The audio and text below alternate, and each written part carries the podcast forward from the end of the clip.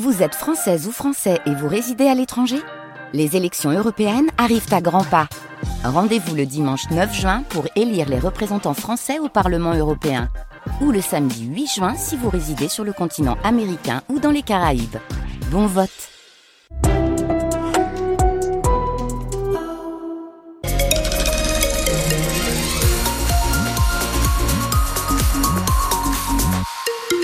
sommes le samedi 13 janvier. Ça fait tout bizarre de, dire ça, 13 janvier. Bah oui, euh, le temps passe.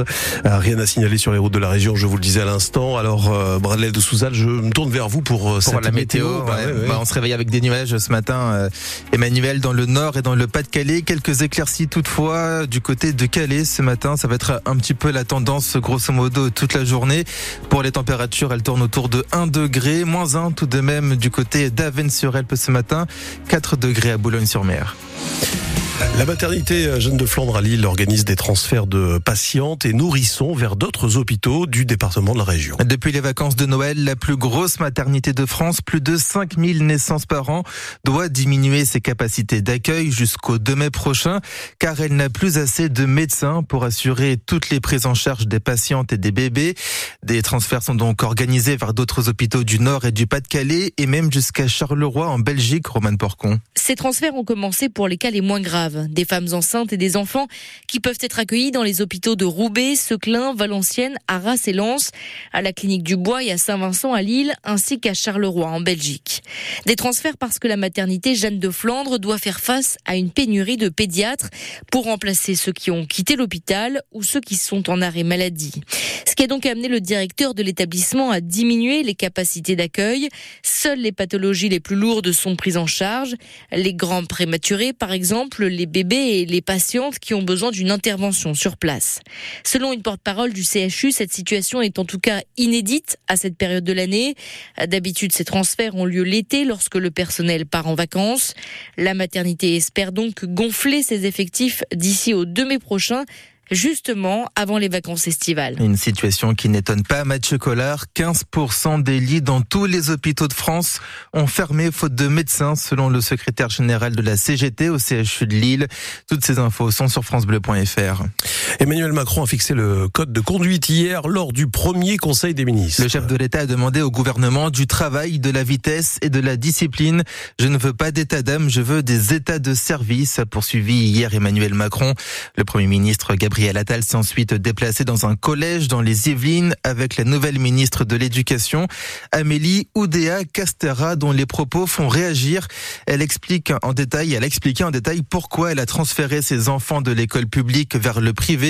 Elle a évoqué sa frustration face à des professeurs absents, des paquets d'heures pas sérieusement remplacés, a-t-elle dit. Une phrase qui n'a pas manqué d'animer les discussions hier à Air-sur-la-Lie dans le Pas-de-Calais où se tenait le congrès de l'UNSA. On entendra le secrétaire départemental du syndicat d'enseignants dans le journal de 7h30 sur le remède qu'il propose pour qu'il y ait plus de professeurs dans l'éducation. La nouvelle ministre de l'Éducation qui garde ses casquettes de ministre des Sports et des Jeux Olympiques. À six mois de l'échéance, toutes les forces policières du pays ont présenté hier leur dispositif de sécurité devant Gérald Darmanin, le ministre de l'Intérieur. Dans un contexte où la menace terroriste est considérée comme élevée, il y a une préoccupation majeure, Pierre de Cossette, la cérémonie d'ouverture de ces JO. Ils se sont répartis les missions. Le 26 juillet prochain, alors que les athlètes défileront sur la scène, première cérémonie d'ouverture de l'histoire des Jeux en dehors d'un stade, les policiers du raid s'occuperont du fleuve sur leur propre bateau, voire embarqués avec les délégations. Ils seront aussi sur les berges, tandis que la BRI parisienne, elle, s'occupera de la partie supérieure des quais de Seine. Les gendarmes du GIGN sécuriseront quant à eux, entre autres, les personnalités et chefs d'État rassemblés place du Trocadéro. Trois unités d'élite avec des égaux que Gérald Darmanin Darmanin a demandé de mettre de côté. Je leur demande surtout une euh, collaboration parfaite. Alors c'est jamais très facile, de manière générale évidemment, de travailler la sécurité des Français, surtout d'intervention qui peut être d'urgence, mais je sais qu'ils travaillent depuis très de nombreuses fois ensemble avec des entraînements en commun pour la plus belle, la plus grande ouverture que les Jeux Olympiques n'ont jamais connue. Et ce sera l'honneur de Paris et ce sera l'honneur de la France. Un ministre qui ne veut pas parler de plan B pour l'instant, mais qui met en garde contre le risque d'une attaque terroriste par drone. Les troupes d'élite, elles, seront mobilisées sur l'ensemble des sites sportifs et jusqu'à Tahiti qui accueillera l'épreuve de surf. Mais avant cela, il y aura le parcours de la flamme à travers la France à sécuriser dans 100 jours maintenant.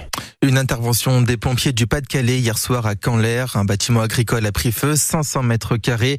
Il n'y avait que du matériel dans ce hangar. À Lille, la police belge a levé le doute concernant un risque d'attentat dans un car Flixbus qui venait de faire une pause dans son trajet. Il devait rejoindre Bruxelles. À bord, un passager disait avoir entendu une conversation laissant supposer un risque d'attentat. Les trois personnes interpellées ont été libérées. Eux vont libérer des odeurs nauséabondes dans plusieurs magasins lillois pour faire fuir les clients.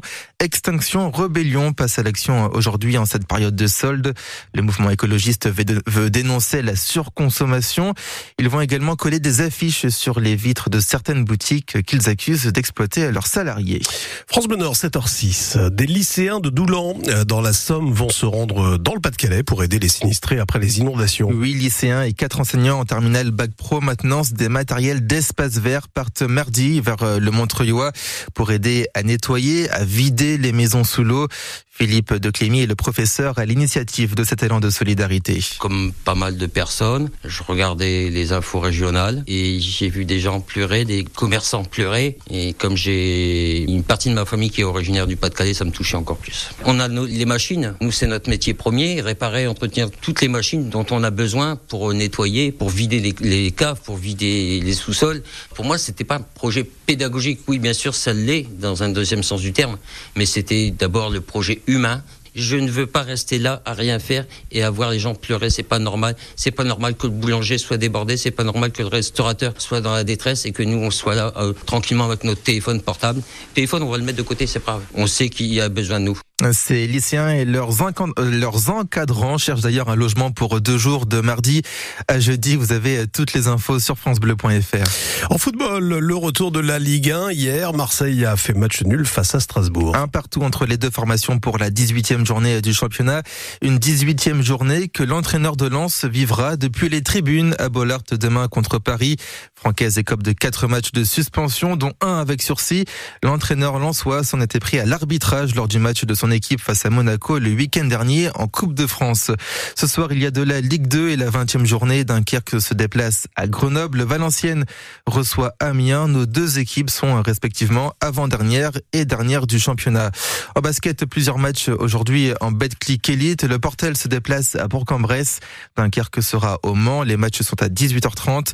Et puis à 20h30 cette fois en Ligue féminine, les joueuses de Saint-Amand-les-Eaux jouent contre Flamme Carolo, club de Charleville-Mézières. Euh, Mézières. Enfin du volet en Liga, Tourcoing se déplace à Nice. La ville de, Tourcoing, Emmanuel, qui offre des frites aujourd'hui pour euh, ses vœux de début d'année.